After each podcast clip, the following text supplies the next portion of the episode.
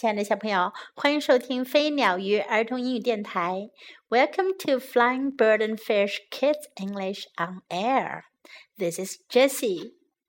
小朋友还记得 Jessie 老师曾经讲过的一个 How do dinosaurs say good night？恐龙是怎样说晚安的？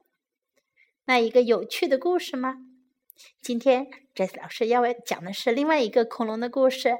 How do dinosaurs eat their food？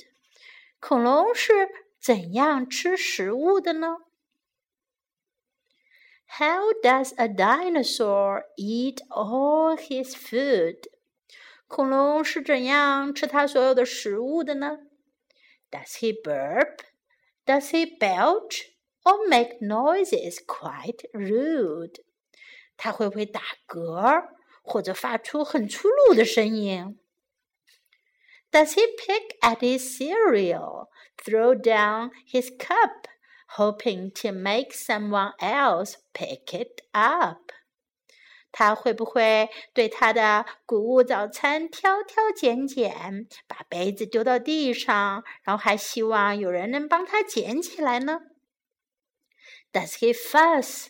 Does he fidget or squirm in his chair? 他会会会不会烦躁不安，在椅子上扭来扭去呢？Does he flip his spaghetti high into the air？他会不会把他的意大利粉丢的空中到处都是呢？Does a dinosaur glare？ 它会不会对着食物大眼瞪小眼呢？How does a dinosaur eat all his food？恐龙是怎怎样吃它所有的食物的呢？Does he spit out his broccoli partially chewed？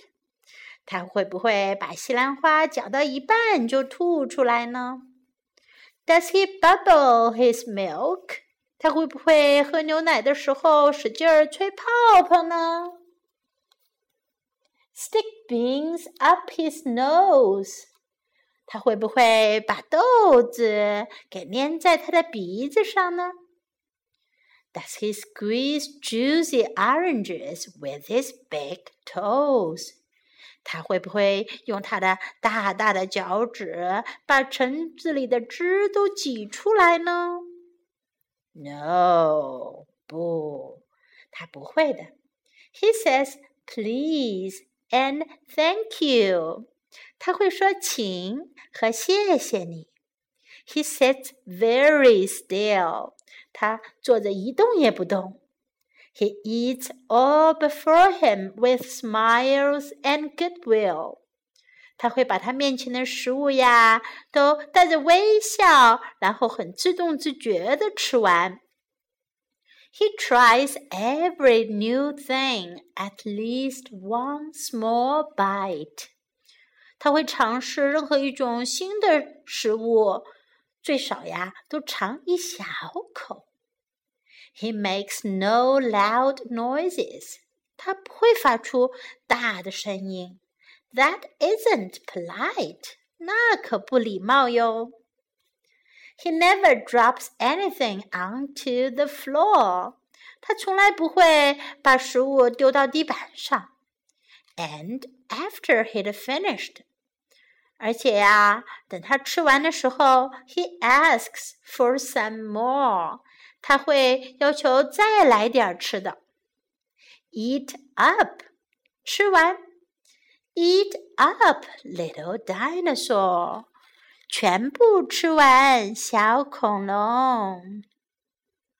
亲爱的小朋友，你吃饭的时候是不是也像恐龙这样安静、有礼貌，并且吃的非常的好呢？还是你会像这个故事前面所说的那样，会做出一些很奇怪的行为呢？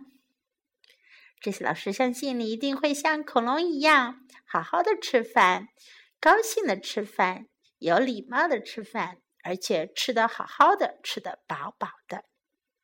接下来我们来看一下，在今天的故事当中，我们要学哪些东西呢？故事的名字 How does a dinosaur eat all his food? How does 问的是怎样？恐龙是怎样吃它所有的食物的？Eat 是吃，food 是食物。How does a dinosaur eat all his food? How does a dinosaur eat all his food? Burp 打嗝，发出响声。吃东西的时候发出响声，或者是吃饱了打嗝。Burp。Belch 也是打嗝的意思。Belch, burp, belch. Make noises 发出噪音。Make noises, make noises. Spaghetti 意粉，意大利粉。Do you like spaghetti? Do you like spaghetti? Spaghetti. Spit out 吐出，吐出来。Spit out, spit out. Broccoli 西兰花。Broccoli, broccoli. Do you like broccoli？你喜欢西兰花吗？Please，请。Please，please。Thank you，谢谢。Thank you，Thank you，谢谢你。Every new things，每样新东西。 Every new things，Every new things。One small bite，一小口，bite 就是一口。One small bite，一小口。以前没吃过的食物，嗯，放到面前的时候，可能有点不太敢吃。可是呀，尝试一下也无妨，可以吃。One small bite， 一小口。如果好吃，就可以吃的更多。Ask for some more，要更多的，要更多的食物。Ask for some more. Ask for some more. Ask for some more. Eat up，吃完，吃光。Eat up, eat up, eat up, eat up.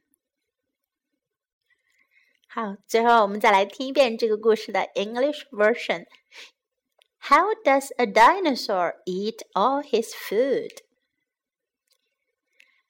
Does he burp? Does he belch? Or make noises quite rude?